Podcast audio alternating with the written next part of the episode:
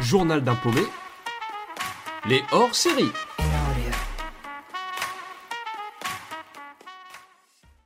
Eh bien bonjour et bienvenue sur cet épisode hors série qui va traiter du théâtre d'improvisation. Alors c'est une thématique que je voulais aborder depuis un moment et le but de l'épisode ça va être de présenter un peu tout ça, de casser les clichés ou les préjugés qu'on peut avoir par rapport à cette discipline. Me concernant j'ai découvert le théâtre d'improvisation en 2018 lorsque j'étais en Alsace. Référez aux épisodes euh, qui parlent de cette fameuse épopée. J'avais envie de continuer le, le théâtre et j'avais pas mal de temps libre après le boulot vu que j'étais à 600 km de chez moi, bah, il fallait bien s'occuper le soir. Je me suis donc ramené à un salon des associations. De base, c'était pour intégrer une troupe de théâtre que je vais appeler classique, hein, où on, crée une pièce et puis on, la joue euh, à la fin de l'année. Et alors que je regarde dans ce salon, je tombe sur un stand qui est occupé par l'Attila. Alors l'Attila, c'est une ligue d'improvisation alsacienne et ils me vendent un peu le, truc au point que ouais, ça me tente bien. Je connaissais assez peu le théâtre d'improvisation, hein. je ne savais pas comment ça se passait, enfin je me disais que peut-être on nous donnait un mot et puis boum, allez c'était parti, il fallait improviser dessus tout seul, devant tout le monde et peut-être même en mode battle, euh, je, ne savais vraiment pas à, quoi m'attendre, mais j'ai sauté le pas. D'ailleurs je me souviens, le premier cours, en fait c'était dans un, dans un complexe, euh, un, bâtiment où il y avait pas mal de, de, salles où différentes disciplines pouvaient être pratiquées, et moi je sais plus ce que j'ai fait, j'ai du mal lire le prospectus, je vois une salle, je crois que c'est là, je rentre, sauf que les gens ne font que danser dans, cette salle. Euh, et puis bon, je mets un moment à, comprendre et, à avoir quelques doutes. Et je commence à poser la question, c'est ici le théâtre d'impro? Non, ici c'est pour apprendre le tango. Ah, ok, bon. Bah, heureusement, quelqu'un de l'assaut était venu euh, chercher. Euh, il s'était douté que certains allaient être perdus dans le bâtiment. Bon, en fait, on était deux à être perdus. Et grâce à lui, j'ai pu aller dans la bonne salle, assister au premier atelier de théâtre d'improvisation, et ça a été une révélation. Le théâtre d'improvisation, c'est génial. Donc je vais essayer de présenter un peu tout ça. Alors l'épisode risque d'être un peu plus long que le format habituel, mais j'ai pas envie de faire ça en deux parties parce qu'en plus les hors-séries, je ne les sors pas euh, très souvent. Donc voilà, au moins il y a tout le package d'un coup. Déjà, en général, lorsqu'on improvise sur scène, il faut savoir que c'est souvent par équipe. Et l'équipe, elle va compter en général autour de 4 joueurs, un peu plus ou un peu moins. Pareil, on nous demande jamais d'improviser sans donner un certain cadre. Ce cadre va se composer d'un thème. Alors des fois c'est le public qui va donner le thème, parfois ça va être euh, plus euh, le maître de cérémonie, je reviendrai dessus après, ou l'arbitre même. Et ce thème en fait ça va être le sujet, hein. donc ça peut être vraiment plein de trucs euh, divers et variés, les carottes sont cuites, 30 ans et plus de flanc, enfin bref, vraiment ça peut être tout et n'importe quoi. En plus du thème, il y aura une catégorie. Alors la catégorie, ça va être pour inciter les joueurs à jouer cette impro à la manière de. Par exemple, à la manière d'un western, à la manière d'une bande-annonce, à la manière euh, d'une œuvre de Molière. Voilà, ça peut, c'est vraiment varié aussi à ce niveau-là, mais ça permet d'avoir un cadre. Parfois, on a aussi une catégorie libre. Alors là, ça veut dire voilà, pas de contraintes imposées. c'est nous qui décidons un peu comment, comment jouer tout ça. Dans le cadre pareil, on va nous indiquer le nombre de joueurs qui est attendu sur la prochaine improvisation qui va se faire sur scène. Donc ça peut être une personne comme ça peut être toute l'équipe, hein, ça peut être nombre de joueurs illimité. Et enfin, on va nous indiquer la durée de l'improvisation qui va suivre. Parce qu'une impro peut durer 30 secondes comme 7 minutes. Bon, il faut savoir qu'en général, 7 minutes, on considère que c'est assez long. Mais ça n'empêche pas d'avoir des impros des fois beaucoup plus longues. Mais dans le cadre classique, on compte entre 30 secondes et 7 minutes. Et rien que ce cadre-là, ça permet de planter un décor, de savoir à quel point l'histoire doit avancer rapidement ou non, hein, puisque vous vous doutez qu'en 30 secondes, des fois, faut vite aller à l'essentiel, alors qu'en 7 minutes, on prend le temps. En plus de ça, avant que l'impro démarre, on a quelques secondes de caucus. Alors le caucus, qu'est-ce que c'est? C'est un temps rapide, 10 secondes maximum, 15 secondes pour les généreux, qui va se passer en équipe entre les 3-4 joueurs, enfin 4-5 joueurs, pour décider de qui veut y aller en premier, donner plein d'idées, savoir un peu sur quoi on peut, sur, quoi on peut démarrer. Alors sachant que le but ce n'est pas d'écrire l'impro d'avance, hein, parce que on n'a pas le temps. Et le but c'est d'improviser, donc on va pas dire bon bah en fait t'as qu'à dire que t'es là et puis machin. Non non, en fait on balance des idées. Genre euh, ça peut se passer dans une cuisine, ça peut se passer euh, dans une cantine. Voilà, je pense, je pense à mon truc de l'omelette pas cuite ou je sais plus quoi ce que j'ai dit avant. Enfin bref, il y a vraiment pas mal de choses. les carottes sont cuites, c'est ça que j'avais dit. Donc voilà, on donne des impulsions et le joueur monte. Et comme je disais, il est assez rare que on fasse toute une impro tout seul En fait, souvent on peut démarrer à un seul joueur ou à deux, parce que des fois, dans le cadre d'un match, je vais détailler ça après, mais quand il y a deux équipes du coup qui s'affrontent en improvisation, ça peut être une impro qui démarre avec un membre de chaque équipe. Et là, du coup, c'est là aussi le but de ne pas écrire l'impro d'avance parce qu'on ne sait pas ce que l'autre équipe a un peu décidé pendant son caucus. Donc il y a ce petit moment de flottement, des fois au début de l'impro, quelques secondes pour voir euh, quelle est l'intention de chacun des joueurs. Mais tout ça pour dire qu'il est assez rare qu'on fasse une impro tout seul. Hein. Si on la démarre seul, selon les consignes de l'arbitre, il peut y avoir d'autres joueurs de notre équipe ou de l'autre qui viennent alimenter l'improvisation qu'on est en train de construire. Et c'est pour ça qu'il est important de s'entraider de ce que chacun apporte sur scène parce que en improvisation, une des choses les plus importantes, c'est l'écoute. Être conscient de qui sont les autres personnages qui sont en scène avec moi et de savoir où ça se passe, etc. Voilà, c'est important de voir ce que chacun amène pour éviter des incohérences. Il faut également éviter le plus possible les refus. Parce qu'en fait, les deux erreurs classiques, parmi les erreurs classiques de l'impro, ça va être ça, le manque d'écoute et les refus. Un exemple, euh, toi tu arrives sur scène dans ton histoire et tu dis allez je vais jouer le cosmonaute qui est voilà un cosmonaute qui est en fait le père du, personnage principal qui est en train de jouer. Et là à peine tu montes sur scène, tu commences ton truc et il y a un des joueurs qui vient et qui dit oh ma petite mamie comment tu vas? Et là boum manque d'écoute, problème de, connexion avec les joueurs. C'est quelque chose qui peut être assez classique. Hein. Euh, après, pareil, ça peut être euh, une personne euh, qui va arriver avec quelque chose qui n'a rien à voir avec ce qu'on construit. Euh, par exemple, voilà, ça se passe pour rester un peu dans le truc cosmonaute ou quoi, ça va se passer dans une station spatiale et d'un coup, quelqu'un va se pointer en disant maîtresse, pourquoi à la cour de récré on peut pas jouer, machin? Enfin, bref, voilà, il y a des choses, ça casse directement l'histoire.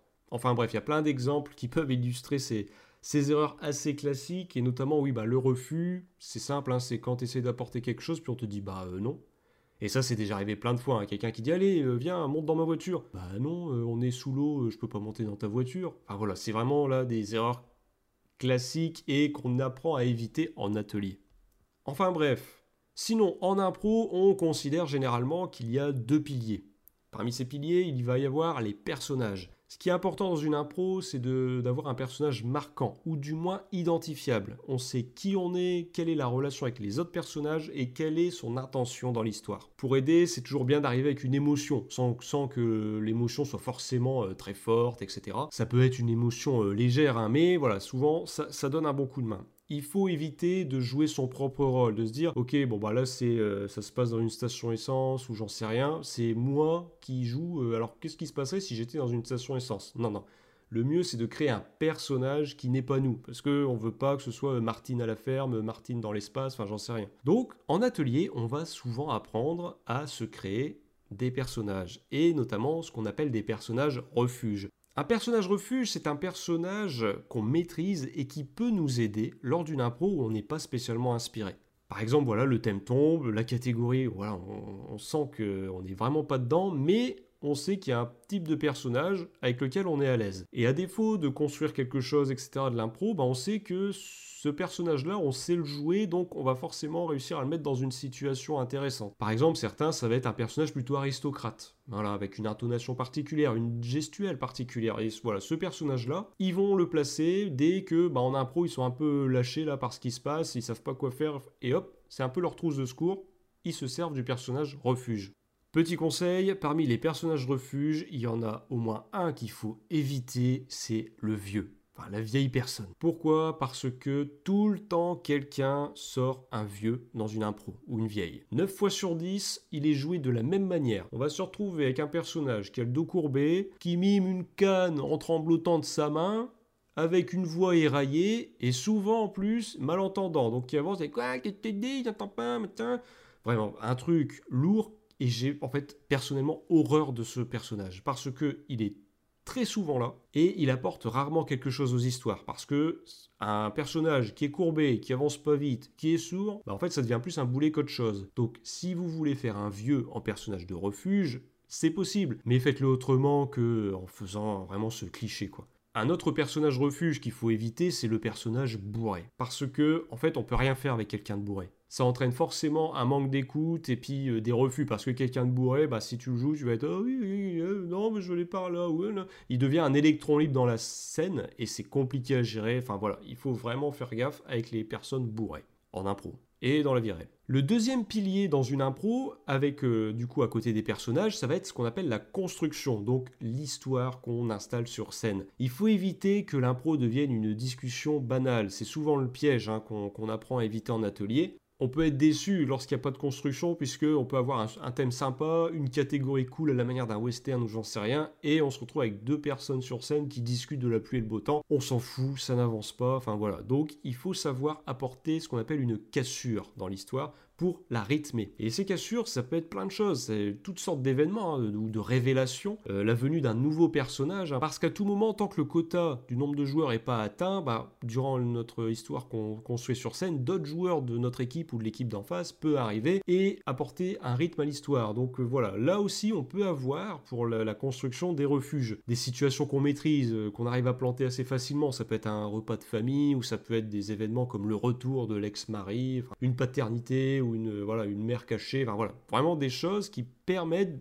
de donner une impulsion à l'histoire et qui fait que le public continue de s'y intéresser. Alors oui, tout à l'heure je parlais un peu de match, d'équipe, parce qu'en fait il faut savoir qu'en impro, il y a deux formats assez courants. Le format le plus populaire en général, c'est le match d'improvisation. Là, ça va être deux équipes de joueurs qui vont s'affronter. Donc, comme je disais, c'est en général quatre joueurs ou un peu plus ou un petit peu moins. Ça peut être deux équipes qui viennent de la même euh, assaut euh, d'impro ou de villes différentes. Ça, ça se fait euh, beaucoup aussi. À côté de ça, on va avoir tout un décorum. C'est-à-dire que durant le match, il y aura un arbitre avec des assistants même parfois. Parce que oui, en impro, il peut y avoir des fautes. Si des joueurs utilise des clichés, s'il y a de la rudesse, c'est-à-dire qu'on force les gens à faire ce qu'on a envie, etc., ça peut être sifflé comme des fautes. Il y aura aussi un MC, donc ce qu'on appelle un maître de cérémonie, qui va un peu présider euh, tout ça, qui va assurer le, dialogue avec le public, euh, etc. Souvent, dans le format classique du match, ça va se passer dans ce qu'on appelle une patinoire. Alors c'est une mini-arène qui fait penser en effet à une patinoire, parce que le théâtre d'improvisation, je ne l'ai pas dit, mais ça vient du Canada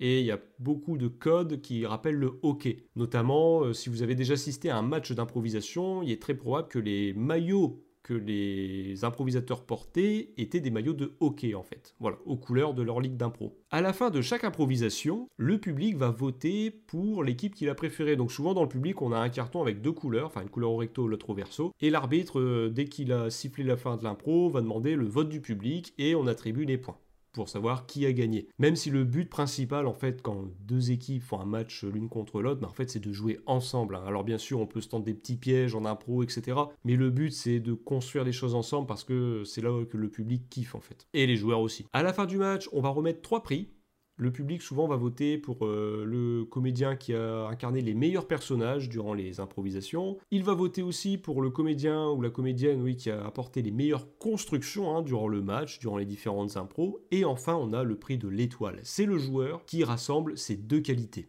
Voilà. À côté du match, on a un autre format qui est assez courant, c'est ce qu'on appelle en général le cabaret d'impro. Alors le cabaret d'impro, il faut voir ça comme un format libre où on sort des règles habituelles, donc là euh, qu'on peut retrouver en match, hein, les fautes, les contraintes de temps. Là, c'est là où on va trouver par exemple des fois des impros longues. J'ai déjà vu des, improvisations qui durent une heure. Voilà, les différents concepts où on mêle impro et jeu, euh, des, des jeux, activités en fait. Et c'est un format où les joueurs peuvent se sentir des fois un peu plus libres. Je suis assez fan personnellement des cabarets d'impro même si les matchs, ça a une saveur particulière. Alors c'est vrai qu'en improvisation, on peut rencontrer des difficultés.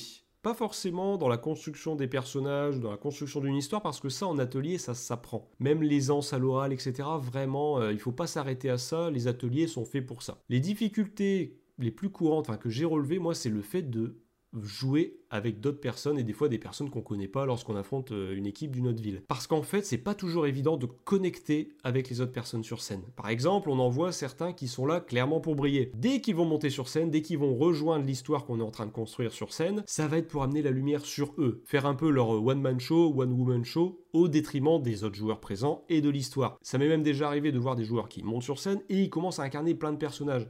Alors dans certains cas ça passe bien, mais dans d'autres non pas du tout. C'est juste parce qu'ils veulent que ils veulent tout diriger en fait. Et ce qui est dommage, parce que c'est assez déroutant quand tu vois quelqu'un changer de personnage euh, sur la même scène, surtout quand il y a d'autres joueurs en attente qui peuvent monter pour faire ce personnage-là. Enfin bon, bref. L'improvisation, il faut pas y aller en se disant je veux faire de l'impro pour faire mes blagues sur scène et que tout le monde rigole à ce que je raconte. Une fois, j'étais au téléphone avec quelqu'un et on parlait d'impro parce que j'allais jouer euh, en fin de semaine. Et la personne me disait ah ouais, moi ça me tente bien. Euh, encore là, euh, je sors du boulot, j'ai raconté mes vacances à mes collègues, ils étaient tous morts de rire. Enfin, franchement, je pense que c'est fait pour moi l'impro. Bah, en fait, non. Enfin, il faut pas se baser sur ça pour se dire que l'impro c'est fait pour toi. Parce que l'impro, c'est pas raconter tes souvenirs de vacances, c'est créer des histoires, créer des personnages variés. C'est pas, euh, c'est pas raconter des vannes. Parce que, en fait, l'impro, c'est une activité d'équipe. Certes, dans l'improvisation, on retrouve les codes un peu du stand-up, etc. Mais on construit rien avec des vannes on construit rien euh, avec des punchlines. Alors oui, ça fait marrer, etc. Mais une histoire, faut qu'elle avance. Et je dis pas non plus que les punchlines ou les vannes, c'est pas important, mais il faut savoir les doser. C'est pas une succession de vannes qu'il faut faire parce qu'au bout d'un moment, on tourne en rond en fait. Et d'ailleurs, même si le rire, c'est la chose la plus satisfaisante, je pense, euh, qu'on peut ressentir,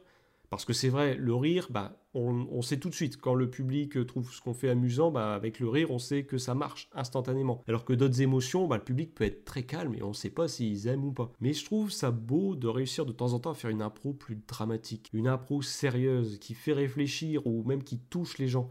Je me souviens d'une improvisation que j'ai faite là il y a quelques mois, et c'était une histoire triste. C'était euh, voilà deux frères euh, dont le père est décédé, mais avec lequel ils n'ont jamais réussi à avoir une discussion sérieuse. Et ils ont l'opportunité finalement de revoir leur père. Enfin bref, tout un concours de circonstances. Parce que c'était une impro à la manière euh, un peu fantastique. Et c'était touchant. Et même à la fin, il y avait eu deux trois personnes à la fin de l'impro qui essuyaient leurs yeux parce que bon bah ça les avait touchés. Et c'est satisfaisant aussi. Parmi les autres difficultés qu'on peut avoir en impro, c'est vrai que, comme je disais, ça va être souvent le gros manque d'écoute. Par exemple, on arrive, on est sur scène, on installe notre petit atelier de garage, hein, on montre qu'on est en train de réparer une voiture, et là, il y a quelqu'un qui monte et qui traverse tout le décor qu'on a mimé, etc. Donc, et qui se retrouve face à nous, donc techniquement dans le capot de la voiture, et puis qui dit Ah bah tiens, je t'ai commandé une pizza ou quoi. Les trucs qui n'ont rien à voir avec ce qu'on a installé. Ou voilà, quelqu'un qui vient tondre la pelouse euh, au milieu d'un restaurant. Enfin bon, bref. Des fois, ça peut tourner à l'absurde volontairement, mais souvent, c'est casse-gueule quand même. Même quand deux équipes s'affrontent, parfois, bah, on sent qu'il y en a une qui écrase littéralement l'autre. Hein. Il y en a une qui est là pour faire son show et elle écoute pas du tout les autres joueurs de l'autre équipe, etc. Quoi. Tu sens que c'est elle qui prend les commandes, point barre. Donc bon, c'est les difficultés qu'il peut y avoir. Je terminerai rapidement euh, avec aussi les personnes qui ont du mal à se détacher de leur univers, hein. ça m'est déjà arrivé, mais peu importe le thème ou la catégorie, on va forcément avec certains se retrouver par exemple avec des sorciers, des dragons, des trucs magiques, ou même des fois des trucs très bizarres que personne comprend parce que, bah oui, certains ont des univers qui leur sont propres, on va dire. Enfin, mais c'est ce que je viens de dire penser, des fois on joue toujours de la même manière, peu importe l'impro, c'est toujours le même personnage, un peu à la manière de Martine à la plage machin, ce que je, disais tout à l'heure. Et je me souviens notamment d'une personne, en fait, son personnage, il est toujours hystérique. Et c'est très compliqué parce qu'on sait que dans l'impro, au bout d'un moment, le personnage va se mettre à hurler, il va plus écouter, on va rien comprendre, enfin bon bref, c'est ça qui peut être compliqué. Mais pour terminer, je ne peux que vous encourager à faire de l'improvisation, parce que déjà c'est un moyen de sociabiliser. C'est là où je me suis fait de très bons amis quand j'étais en Alsace, et encore aujourd'hui, ces amis, ce sont des gens avec qui euh, je fais du jeu de rôle, hein, du JDR de temps en temps. Certains sont même venus à mon mariage. Vraiment, ça permet de se faire des super potes. Ça se démocratise de plus en plus, le théâtre d'improvisation. Donc, ça permet vraiment des rencontres un peu dans toute la France lorsqu'on va faire des matchs, etc. Et ça vous donne plus de chances d'avoir une asso pas loin de votre ville, ou même déjà dedans. Les ateliers se déroulent de manière bienveillante et c'est important parce qu'on est là pour apprendre, tester des choses, euh, etc. Donc euh, moi j'ai toujours eu de la bienveillance dans les ateliers où j'ai participé. À côté de ça, ça nous aide dans la répartie, dans l'imagination, dans l'expression corporelle et orale. Donc euh, voilà, ça peut apporter vraiment de bonnes choses même dans la vie d'à côté parce que c'est comme tout, ça s'apprend. Les ateliers sont là pour ça, il ne faut pas avoir honte de son niveau, quoi que ce soit. Il faut savoir que vous n'êtes pas balancé direct comme ça en match, allez boum, devant 100 euh, personnes ou, plus. Euh, non, non, il y a les ateliers qui sont là pour vous préparer. Et souvent, en tout cas moi, dans les ligues où j'étais et où je suis, c'est euh, toujours sur la base du volontariat. Voilà, il ne faut pas oublier ça. Et enfin, l'improvisation, c'est quelque chose qui permet d'avoir son échappatoire. On crée des histoires ensemble, on sort de notre quotidien, on redevient un peu des gosses et franchement ça des fois ça fait pas de mal. Il y a vraiment eu des ateliers, je suis ressorti, j'étais vraiment content parce que je m'étais amusé. Mais vraiment, mais amusé comme quand j'étais petit, etc. Et ça fait du bien même quand on est adulte, franchement. N'ayez surtout pas peur du bide, parce que Je pense qu'on est tous passés par là. Moi, je me souviens, un des premiers matchs que j'ai fait, ça s'est passé dans une abbaye. Il y avait des plaques mortuaires au mur. C'était très bizarre l'ambiance, etc. Et le public avait pas du tout adhéré aux impros. Il y avait aucun rire, il y avait rien. Et je me souviens un moment, même je lève les yeux vers le public et il y a une personne, elle a eu le visage le plus blasé que j'ai pu voir pendant longtemps. Enfin bref, ça a été un sacré bide. Et ça arrive à tout le monde. Hein. Je me souviens, euh, mon ancien coach, qui, est pour moi, qui reste pour moi un des meilleurs joueurs que j'ai vu, ça lui arrivait aussi de se prendre des bides monumentales. Il avait fait une, impro durant euh, un événement, je sais plus, c'était. Enfin bref, un événement, il y avait un mec bourré, un vrai, hein, pas un personnage, qui était euh, devant la scène et qui parlait en même temps que l'impro. Enfin bref, c'était horrible. Et à un moment, tout en restant dans son personnage, mon pote a essayé de le raisonner un petit peu et le mec bourré l'a regardé, il lui a chopé euh, l'entrejambe en serrant. Et euh, voilà. Et suite à ça, euh, bah, oui, tu te fais choper les bourses comme ça devant tout le monde et t'es en train de, jouer, enfin de pratiquer le théâtre. C'est un peu compliqué de rebondir là-dessus. Et il s'est pris, pareil, le, beat du siècle suite à ça parce qu'il n'arrivait plus à rebondir, machin. Enfin bon, bref. Tout ça pour dire que n'hésitez pas. En ce qui me concerne, une fois que j'ai quitté l'Alsace, j'ai continué l'improvisation et je ne regrette pas du tout. Voilà, j'espère que ces présentations vous donneront au moins un peu envie ou vous encourageront à aller assister à un match d'impro, un cabaret d'impro ou de faire partie d'une asso. Je me suis pas éparpillé sur euh, l'histoire, l'origine de l'impro, hein, euh, que ça vient du Canada, etc. Je pense pas que j'en ferai un épisode non plus, mais euh, n'hésitez pas, l'histoire est, très, très intéressante également. L'épisode se termine ici, merci de votre écoute et à très vite. Journal d'un paumé, raconté par le paumé en question.